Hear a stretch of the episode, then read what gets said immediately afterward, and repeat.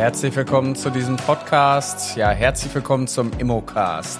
Der Immocast ist für Menschen, die Spaß an dem Thema Immobilien haben, für die, die in die Immobilienbranche einsteigen wollen und für all die, ja, die vielleicht auch schon angekommen sind. Mein Name ist Carsten Frick.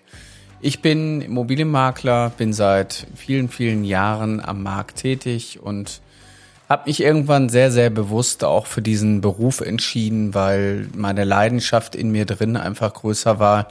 Und ich habe damals einen Job gehabt, den habe ich nicht mehr gemocht und habe dann tatsächlich einen kompletten Restart in meinem Leben gemacht. Und äh, ich glaube, manchmal braucht man auch ähm, Veränderungen und auch manchmal einfach den Schritt in eine andere Richtung. Und dann ist natürlich oftmals die Frage, ja, welchen Schritt gehe ich denn da und wie will ich das eigentlich alles anstellen?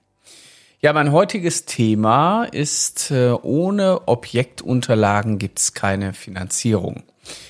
Es hört sich banal an, aber ich habe mir jetzt gestern war ich in Hamburg und habe mir Gedanken gemacht, was machst du als neue Podcast-Folge, was könntest du wieder in deinen Podcast einbauen. Ja, und da ging mir manchmal so ein bisschen durch den Kopf, dass als ich damals vor 14 Jahren angefangen hatte, ich kannte ja keinen. Ich kannte keinen bei mir am Markt. Ich wusste nicht, wer sind meine Marktbegleiter.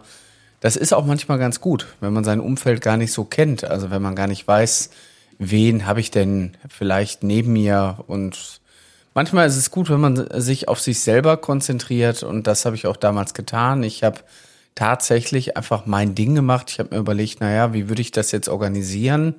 Und ähm, ich habe damals auch vor der Herausforderung gestanden, dass ich mir selber überlegt habe, welche Datenstruktur will ich denn eigentlich haben? Ja, also wo will ich meine Daten ablegen? Ich meine, man fängt ja im Grunde genommen erstmal in seinem eigenen Wohnzimmer an, hat irgendwie eine Festplatte und irgendwann muss man diese Festplatte mit anderen teilen und dann braucht man vielleicht auch irgendwann einen Server oder irgendwelche anderen Dinge. Heute machen wir das natürlich alles mit Cloud-Lösungen. Das heißt, das läuft gar nicht mehr so über lokale Systeme. So, aber die Datenstruktur ist tatsächlich schon ein wesentlicher Schlüssel, der für viele ähm, ja ähm, eine Herausforderung darstellt. Also ich lerne immer wieder von unserer Akademie, wenn unsere Teilnehmer nicht schon von vornherein eine Struktur an die Hand gegeben bekommen, dann kann das relativ schnell passieren, dass die dann so ihr eigenes Ding machen. Dann fangen die an, äh, Einwertung mit aktiven Projekten zu vermischen. Also da ist dann einfach so eine Unwissenheit, die dazu führt, dass ein anderer vielleicht die Struktur überhaupt nicht erkennt. Und äh, das haben wir relativ schnell für uns auch entwickelt. Das ist auch ein Thema, was wir heute bei uns in der Akademie tatsächlich immer wieder schulen, weil eine gute Datenablage ist natürlich das A und O. Der Makler heute arbeitet digital, das heißt, ähm, wir haben natürlich Prozesse, wir haben natürlich auch Dinge, die wir beachten müssen, aber im Wesentlichen äh, ist es so, alles wird digitalisiert. Die ganzen Unterlagen, die der Kunde hat, die teilweise vergilbt sind, also die alte Unterlagen, die brauchen wir für einen kurzen Moment. Und heutzutage ist es ja sogar möglich, dass wir unseren Scanner in unserem Smartphone haben. Das heißt, theoretisch könnten wir sogar alle Dokumente beim Kunden einscannen, was wir natürlich da nicht machen aber technisch gesehen wäre das möglich und das hilft auch in häufigen Fällen, gerade wenn wir beim Bauamt sitzen oder vielleicht mal vom Nachbarn die Teilungserklärung brauchen. All das sind ja Möglichkeiten, die dann eben für unterwegs äh, auch in Frage kommen. Das heißt, der Makler braucht irgendwo eine Struktur. Und wenn man einen Online-Speicher hat, wie beispielsweise Google Drive, Dropbox oder andere, vielleicht auch deutsche Dienste, dann habe ich die Möglichkeit, diese Scannerdienste auch damit zu verknüpfen. Das heißt, ich kann sehr bequem eben diese Fotos als PDFs auch direkt ähm, in meiner Online-Struktur ablegen. Ja, was brauchen wir alles? Ähm, ich habe ja gesagt, oder ich sag, der Untertitel ist ja, wir brauchen einen Dokumentenprozess und der ist tatsächlich erforderlich und ich habe so ein bisschen auch immer mal wieder so am Rande auch mitbekommen, natürlich nicht direkt, weil das geht natürlich nicht, aber dass doch der ein oder andere Kollege da draußen ähm, ja gesagt hat, na ja, also es ging schon immer ohne Wohnflächenberechnung und und und. Jetzt muss man dazu sagen, es hat sich natürlich auch bei den Banken einiges geändert. Wir haben eine äh, Kreditrichtlinie Verordnung bekommen. Das heißt, äh, die Banken haben restriktiv einfach Checklisten abzuarbeiten. Und wenn diese Checklisten nicht zufriedenstellend sind, dann fordern die Banken halt weitere Unterlagen an. Und grundlegend kann man erstmal sagen, das, was eine Bank immer braucht, ist eine aktuelle Flurkarte, da steht ja ein Datum drauf, ein Baulastenverzeichnis und ein Grundbuch. Und die drei Sachen, die könnt ihr als Makler oder Maklerin da draußen jederzeit problemlos per E-Mail an den Stellen bestellen, wo ihr eure Kontakte habt. Ne? Weiterführend braucht ihr aber einen Prozess. Und ich sage immer so schön, das ist das Dilemma der Dokumente. Wenn ihr nämlich äh, Dokumente archiviert, digitalisiert, der Kunde gibt euch nie 100 Prozent. Ihr müsst dafür sorgen, dass die Dokumente zusammengetragen werden und ihr seid so ein bisschen auch der Dirigent, der dann eben guckt, habe ich alles zusammen. Dabei hilft ungemein einfach eine Dokumentencheckliste, die man durcharbeiten kann. Man kann mit dem Kunden zusammen die Sachen erarbeiten. Man könnte dem Kunden auch die Checkliste eben vor Ort lassen, dass er in Ruhe selber gucken kann. Oftmals sind es aber zwei Ordner, nämlich einmal der Ordner mit den Altunterlagen, die man beim Kauf der Immobilie bekommen hat, die man eigentlich nie brauchte und dann eben auch die neuen Unterlagen, die beispielsweise laufende Buchhaltung, Rechnung der Wohngebäudeversicherung, Grundbesitzabgabenbescheid und, und, und. Das sind eben halt die Dinge, die wir auch brauchen. Um manche Dinge müssen wir uns auch kümmern als Makler. Das heißt, ähm, der Energieausweis ist ja auch irgendwann mal Pflicht geworden. Und ich glaube, an dem Beispiel konnte man ganz gut erkennen, wie ja so bestehende Makler sich dann wenig auch ähm, darauf eingestellt haben. Also es gab auch eine Zeit, da konnte man auf den Energieausweis beim Notar noch verzichten. Und dann war es immer so, ja, den brauchen wir ja nicht, den lassen wir bitte weg. Und irgendwann war das eben verpflichtend. Heute ist es ja so bei ähm, Vermietung und Verkauf und umfangreicher Sanierung brauche ich so oder so per se einen Energieausweis. Jetzt mal unter uns gesagt, ob der dann am Ende das Geld wert ist, das steht auf einem anderen Blatt Papier aber oftmals bei Bestandsimmobilien, die komplett saniert werden, da ist der noch nicht mal das Papier wert, weil was bringt mir der Kennwert, wenn ich den eh komplett überarbeite? Aber das, by the way, das äh, ist immer ein Thema. Das sind einfach Verpflichtungen, die müssen wir als Makler und Maklerinnen einhalten und da müsst ihr eben auch gucken, dass ihr das in eurem Prozess mit einbaut. Grundsätzlich würde ich sagen, ist gut, wenn ihr Energieberater in eurem Netzwerk habt und wenn ihr vielleicht die eine oder andere Webseite kennt, wo man das äh, auf die Schnelle auch mal kurz erledigen kann. Grundrisse. Meine Güte. Also Grundrisse, ich habe, glaube ich, alles schon erlebt von von CAD-Grundrissen perfekt ausgedruckt ähm, bis Dateien und bis verschwommene Kopien, wo man eigentlich gar nichts mehr erkennen konnte. Man konnte schemenhaft erkennen, dass da ein Haus drauf war. Mehr war damit aber auch nicht zu machen. So, wie komme ich an Grundrisse? Also wenn ich keine Grundrisse habe, dann kann ich nicht sagen, ja, ich habe die nicht, also muss ich mir die besorgen. Wenn ich Teileigentum, Schrägstrich Sondereigentum habe, dann kann ich jederzeit mal ins Grundbuchamt fahren, weil für die Gründung oder für das Aufteilen des Sondereigentums muss ein Aufteilungsplan da sein. Das heißt, da, da finde ich schon mal beim Grundbuchamt zumindest frei zugängliche Pläne. Bei normalen Häusern ist es so, und auch bei jeglichem anderen Häusern, also bei allen Häusern, äh, liegt es natürlich im Bauamt. Das heißt, ein guter Makler ist eigentlich auch regelmäßig beim Bauamt, guckt die Bauakte durch, guckt sich eben auch an, sind die Sachen überhaupt genehmigt worden, gibt es da Stempel drauf, von wann sind die und ja, eine Immobilie lebt, ja, also eine Immobilie wird auch mal über die Jahre umgebaut. Das heißt, wir brauchen so oder so auf Dauer vielleicht mal aktualisierte Grundrisse. Dann ist die eine Wand geschlossen worden, die andere Wand ist komplett weggenommen worden. Ja, für die Baugenehmigung hat damals der alte Grundriss ja gereicht, aber wenn ich als Makler oder Maklerin da draußen mich professionell präsentieren möchte, bräuchte ich einen aktuellen Grundriss. Ja, hierfür gibt's natürlich auch Grundrissdienstleister, die das für euch erledigen die Grundrisse aufarbeiten. Also da will ich jetzt nicht in die Details gehen, aber es gibt diverse Dienstleister, die das auch für euch tun. Bei bemaßten Grundrissen bieten die euch auch eine Wohnflächenberechnung an. Ist ja per se erstmal gar nicht so schlecht. Ähm, aber auch da gibt's äh, wieder interessante Kombinationen, wie ähm, beispielsweise von Ogulo. Da habe ich jetzt mit dem Florian Trezek oder Florentino Trezek äh, letztens noch gesprochen. Die bieten halt einen Grundrissservice an im Rahmen der 360-Grad-Tour. Das heißt, wenn ich eine 360-Grad-Tour erstelle, dann kann die Software mir automatisch auch einen Grundriss dazu erstellen. Das ist natürlich eine schöne Sache und die Wohnflächenberechnung, die wird wahrscheinlich auch nicht mehr lange auf sich warten lassen. Da muss ich aber tätig werden. Im, ich sag mal, äh, Worst Case muss der Architekt kommen, neuen Plan zeichnen, der will natürlich auch Geld dafür haben. Aber manchmal ist das so. Also ihr müsst euch drum kümmern. Das ist eigentlich so das A und O. Ja, bei ähm, Altlastenkataster, das ist immer so, bei Verdachtsfällen würde ich das tun. Das würde ich aber nicht immer tun, weil es ist nicht immer erforderlich ähm, aber Erschließungsbeiträge. Da gibt's auch von Stadt zu Stadt unterschiedliche Wege. Zum Beispiel bei der Stadt Bochum kann man die Erschließungsbeiträge online nachfragen und kann eben sehen, ob noch äh, Erschließungskosten irgendwie offen sind. Ja, ich brauche aktuelle Rechnungen vom Kunden, das heißt die Gebäudeversicherung. Und wenn die nicht da ist, die Rechnung, dann muss ich mal im Auftrag des Eigentümers mit Vollmacht bei der Versicherung anfragen, dass man eine Kopie kriegt von der Rechnung ist ja jetzt auch kein großes Hexenwerk. Genauso kann das auch bei Heizkostenabrechnungen funktionieren, die dann eben über die Energieversorger ähm, da äh, ausgestellt wurden. Also ich habe auch schon Häuser verkauft, wo ein Kunde vor mir saß und hat gesagt, Herr Frick, ich habe nichts, gar nichts. Dann sage ich, unterschreiben Sie hier, das dauert länger, wir müssen aber die und die Schritte ein, einleiten. Das heißt, da brauche ich einen Termin für die Bauakteneinsicht und, und, und. Wenn das nicht gegeben ist, dann komme ich da nicht weiter.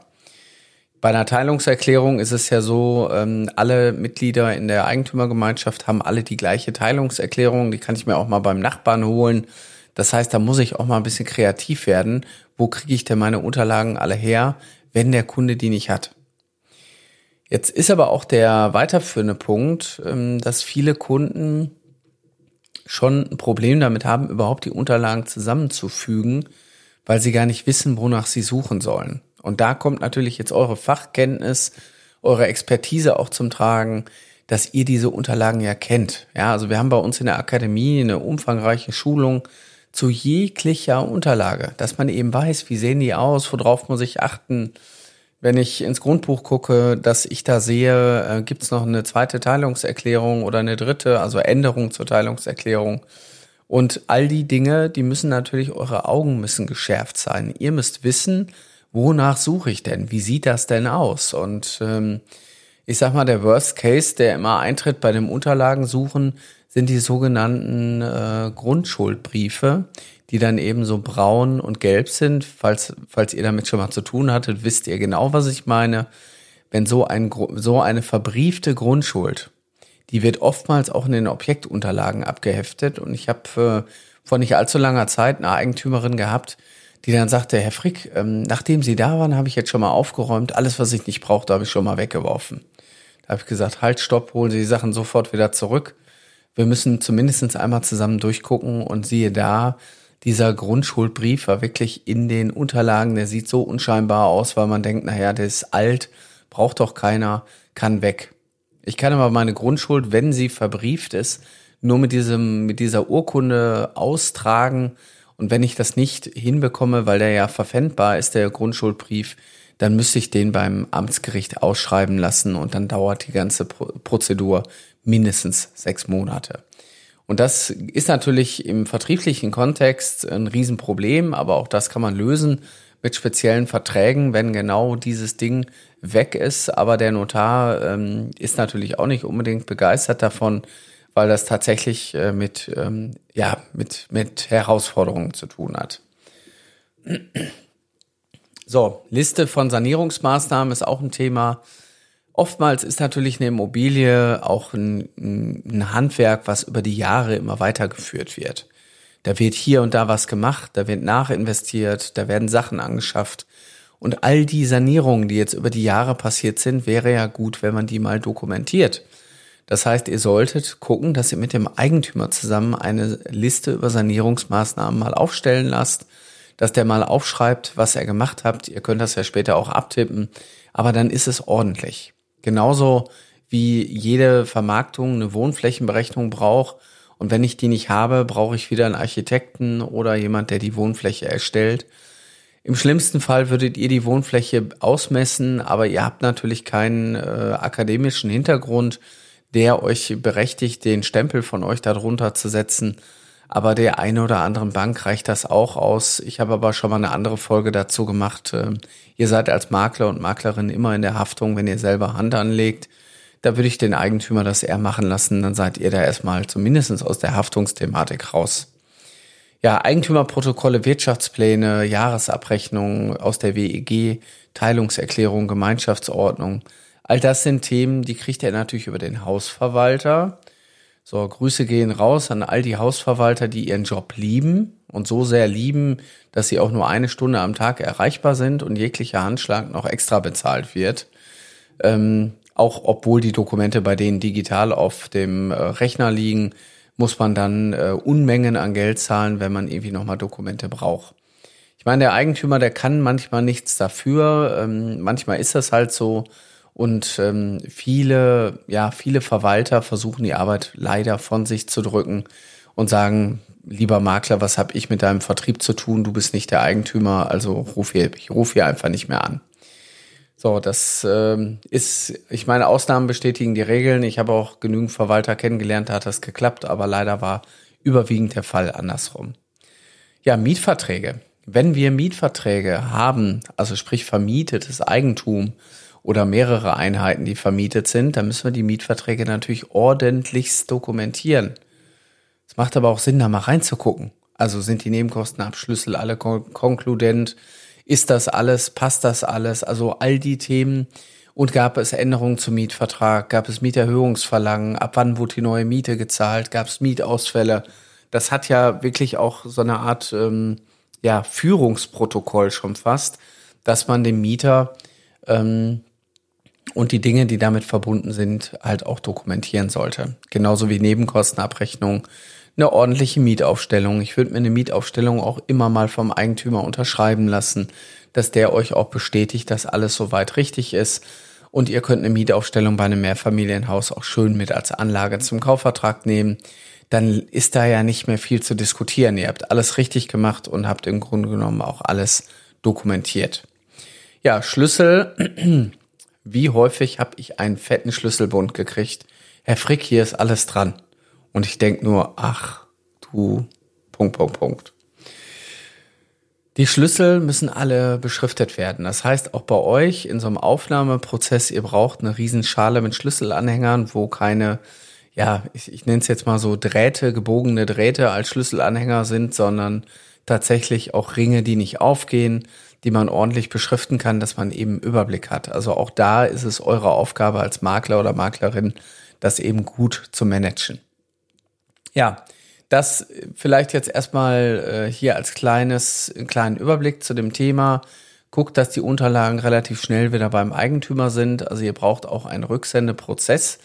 Das heißt, Unterlagen rein, digitalisieren, prüfen, was alles da ist, daraus eine Liste erstellen. Es fehlen immer Dinge, sag kann ich schon per se sagen. Und dann fängt man letztendlich an, noch die offenen To-Dos abzuarbeiten und die alten Unterlagen können nach fertigem Scan halt dem Eigentümer auch wieder zurückgegeben werden. Die müssen also nicht bei euch im Büro liegen, geschweige denn, dass sie da vielleicht vergessen werden. Ja, und wenn ihr Lust habt und sagt, boah, das hört sich jetzt alles spannend an, der Carsten hat hier eine Menge erzählt und eigentlich ähm, würde ich da ganz gerne mehr darüber erfahren, wie man sowas sehr strukturiert macht, dann kommt auch einfach bei uns in die Akademie. Also im Grunde genommen ist es nicht äh, schwierig, eigentlich relativ einfach. Ihr braucht nur unter www.mein-makler.com geht ihr bei uns in die Akademie rein und ähm, ja, da findet ihr oben rechts einen Button, der heißt Karriere, also relativ einfach. Und ähm, mit diesem äh, Link könnt ihr dann das Formular ausfüllen. Ja, und dann nehmen wir Kontakt mit euch auf. Und ähm, vielleicht sprechen wir dann miteinander der persönliche Kontakt zu euch ist mir da sehr wichtig. Das heißt, ich lerne euch immer vor der Akademie schon kennen.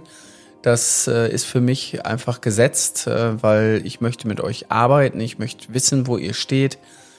Ich möchte aber auch wissen, was ihr für Wünsche und Träume habt. Und ähm, manchmal denkt man, ich komme aus meinem Hamsterrad nicht raus. Ja.